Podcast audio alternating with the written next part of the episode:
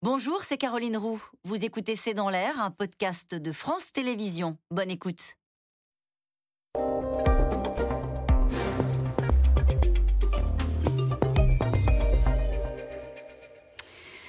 C'est dans l'air l'invité. Bonsoir à toutes et à tous. Mon invité aujourd'hui s'appelle Christophe Robert. Il est euh, délégué général de la Fondation Abbé Pierre. Bonsoir. Bonsoir. Merci d'avoir accepté euh, mon invitation. Le gouvernement a présenté aujourd'hui son plan sobriété avec l'objectif de réduire par diverses mesures la consommation d'énergie des Français de 10%.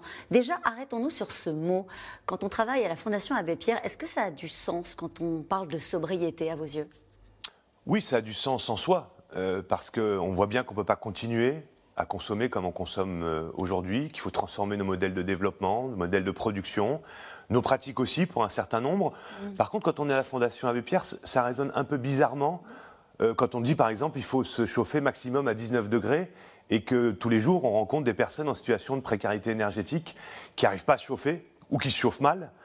Et là, euh, on se dit mais finalement, on ne s'adresse pas à tout le monde en disant ça. Et qu'est-ce qu'ils vous disent d'ailleurs quand ils entendent parler de ça? Ça leur parle ou pas ben, Ça veut dire que vous, n'êtes pas intégré dans la réflexion. Vous, êtes étranger à, ce discours. C'est-à-dire qu'en gros, on, vous oublie. Vous voyez ce que je veux dire? C'est-à-dire que c'est, c'est nécessaire de, changer nos pratiques, tous, autant les uns que les autres. En revanche, ça ne peut pas se faire sans intégrer qu'il y a 12 millions de personnes en situation de précarité 12 énergétique. Millions. 12 millions de personnes. 5 millions de passoires thermiques, donc des logements très mal isolés. Mais les gens qui n'ont pas de sous dans ces logements-là, ils ne peuvent pas chauffer à 19 Ça veut dire quoi euh, Précarité énergétique, c'est vrai que ça fait c'est des mots qu'on entend, des expressions qu'on entend. Et quelle, réalité ça recouvre? À partir de quand on est en précarité énergétique? Quand on décide qu'on ne peut pas chauffer, quand on ne peut pas faire le plein, le plein de sa cuve de fioul, euh, quand on commence à compter, c'est quand? Alors, il y a plusieurs phénomènes. La précarité énergétique, c'est quand on est dans un logement mal isolé, impossible à chauffer, ou quand on n'a pas, et les deux facteurs éventuellement se conjuguent, pas assez de ressources pour se chauffer au prix de l'énergie aujourd'hui. Donc c'est, en fait, c'est un triptyque. C'est des ressources faibles, un logement de mauvaise qualité et des énergies trop chères. Mhm. Donc ça veut dire qu'en fait, on va s'isoler dans une petite pièce de son appartement, on va mettre un chauffage d'appoint. Ça veut dire qu'on va tous se rassembler dans cette même pièce. Ça veut dire qu'on va pas se chauffer du tout pour Mais certains. ce chiffre-là, les 12 millions, c'était avant la crise énergétique? C'était avant la crise énergétique. Est-ce que c'est en train d'exploser le nombre de gens qui se situent dans cette précarité énergétique que vous qualifiez? Probablement. Probablement, puisque les trois, facteurs que je viens, que je viens d'évoquer n'ont pas diminué. les passoires thermiques sont encore là parce qu'on paye aussi aujourd'hui les insuffisances d'hier. Quand on dit depuis 15 ans il faut rénover les passoires thermiques pour éviter d'avoir à subir, avec tous les effets que ça a sur la santé, même l'isolement social, on a fait une enquête à la Fondation, enfin au contact des personnes, on, on a pu mesurer à quel point ça crée de l'isolement social. On a tellement de montrer dans quelles conditions on vit qu'on n'invite pas ou qu'on refuse des invitations, est-ce qu'on ne pourra pas les rendre? Il y a eu des choses qui ont été faites quand même. Euh, il y a eu le chèque énergie euh, pour les plus précaires, 200 à 200 euros. Euh, vous parlez de la rénovation énergétique, il y a ce qu'on appelle ma prime rénov. Le budget, dans le dernier budget, est augmenté à 2,6 milliards. il y a des choses qui sont faites. Chèque énergie. Oui. C'est 150 euros par an, en moyenne. D'accord? En moyenne, les ménages, ils dépensent 1600, 1700 euros pour chauffer. Mais ceux qui sont dans les passoires, ça va être 2000, 2005, 2007. 150 euros, c'est pas possible. Il faut donc prendre des mesures beaucoup plus importantes et plus ciblées pour ces ménages. Donc il faudrait doubler, tripler et indexer ce chèque énergie, de notre point de vue, sur l'évolution des coûts de l'énergie. Ça, c'est la première chose. Vous dites ma prime rénov. Oui, oui, oui, il y a une prise de conscience du fait que c'est un des principaux émetteurs de gaz à effet de serre. Donc c'est un gisement pour qu'on puisse atteindre nos objectifs bas carbone.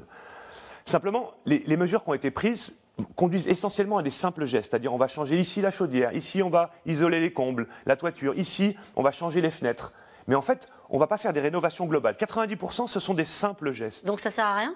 C'est très insuffisant, ça sert trop peu, et surtout, les ménages dont on est en train de parler, les familles dont on est en train de parler, elles, elles ne peuvent pas le faire. Parce qu'il reste à ajouter 15 000, 20 000, 30 000 euros pour faire la rénovation thermique, elles n'ont pas les moyens de le faire. Donc il faut absolument cibler encore davantage les aides pour des rénovations plus globales et plus, j'allais dire financièrement euh, conséquentes pour les ménages les plus fragiles. Il y a des choses qui sont annoncées aujourd'hui, par exemple sur les, chaudières, avec des subventions, je ne sais pas si c'est exactement le, terme, en tout cas des aides qui peuvent aller jusqu'à 9 000 euros quand on passe à une pompe à chaleur. Oui, ben, il y a des aides importantes euh, qui déjà existaient auparavant. Alors on va regarder, moi je vais regarder dans le détail ce qui est annoncé en ce moment même. Mhm. Euh, vous savez, je crois que la prise de conscience, elle est là, la nécessité d'intervenir. des dispositifs se mettent en place, des moyens sont mis. Mais enfin, ces moyens ils sont assez limités. Vous savez, dans le projet de loi de finances qui est annoncé là en débat la semaine prochaine, il y a plus de 100 millions sur ma prime rénov. On était à 2 milliards 4, on est à 2 milliards 5. Quand on fait le bouclier énergétique, qui n'est pas ciblé, hein, je voudrais juste vous dire une chose. Quand on va être à 15% d'augmentation à partir de janvier, Qu'est-ce qui se passe? pour beaucoup de gens, ça va être pas très important, c'est quasiment indolore.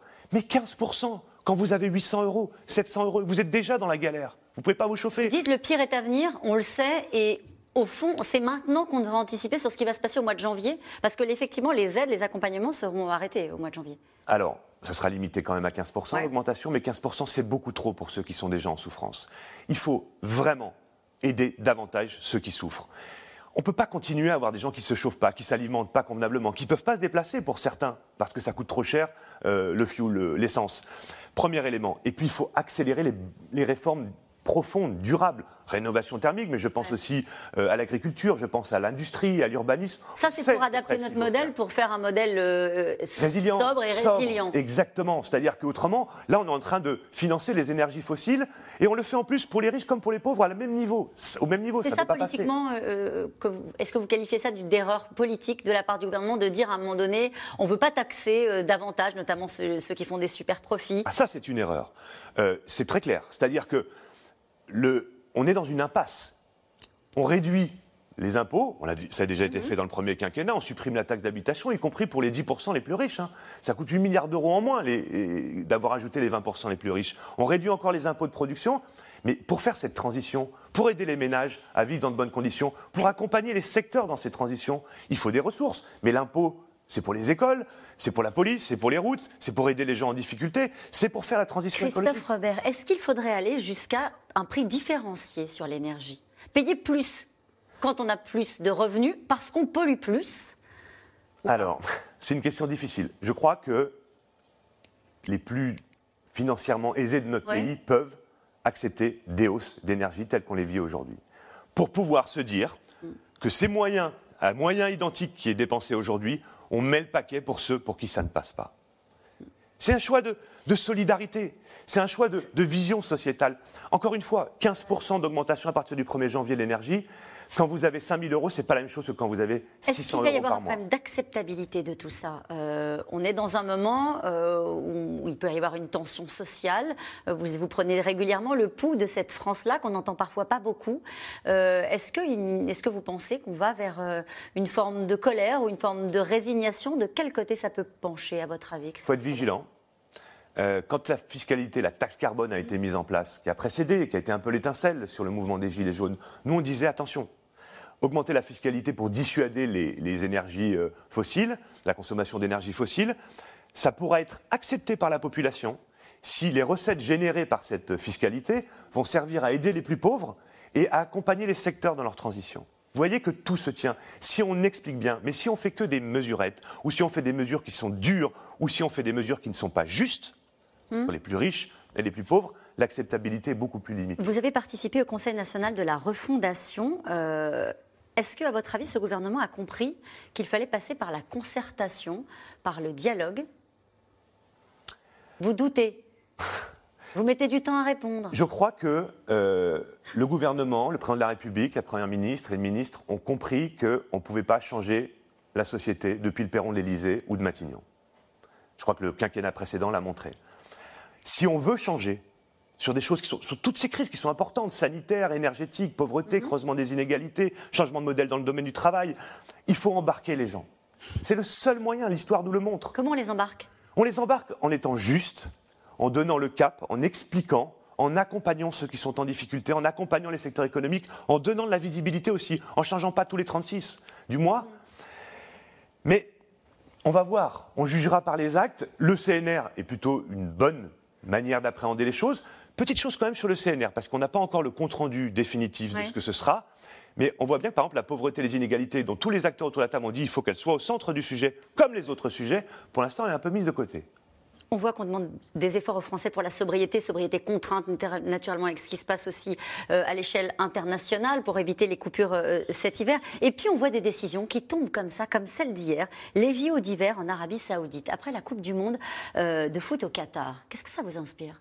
Insupportable, incompréhensible. Comment des décisions peuvent-elles être prises comme ça? Ça veut dire que ces décisions. on dit aux gens qu'on va skier là. Ouais, j'ai vu ça. Mais D'abord, j'ai eu peur parce que j'ai cru que c'était les Jeux Olympiques euh, mondiaux. après, bon, ça ne change pas grand-chose, hein, c'est quand même asiatique. Donc, euh, mais on voit bien le décrochage qu'il y a, et on en souffre de ce décrochage entre ce que vivent les gens, ce que veulent les gens. Ils ont compris qu'il y avait un problème dans nos modèles de production. Ils ont compris qu'il y avait un problème avec notre planète. Ils ont compris qu'il y avait un problème avec le creusement des inégalités. Donc, ils attendent du politique qui traite ces sujets-là, pas qu'il les traite à coups de milliards, de centaines de milliards d'euros pour que la décision soit prise, parce que sans doute c'était le plus offrant. Et puis, vous savez, l'espoir dans la technique pour régler tous ces problèmes-là, c'est aussi quelque chose qu'on connaît bien. Merci beaucoup, Christophe Robert, d'avoir été mon invité. On poursuit cette conversation d'une certaine manière. Nous allons venir d'abord sur les pénuries euh, de carburant et puis cet appel à la sobriété lancé aujourd'hui par le gouvernement. A tout de suite. C'était C'est dans l'air, un podcast de France Télévisions. Alors s'il vous a plu, n'hésitez pas à vous abonner. Vous pouvez également retrouver les replays de C'est dans l'air en vidéo sur France.tv.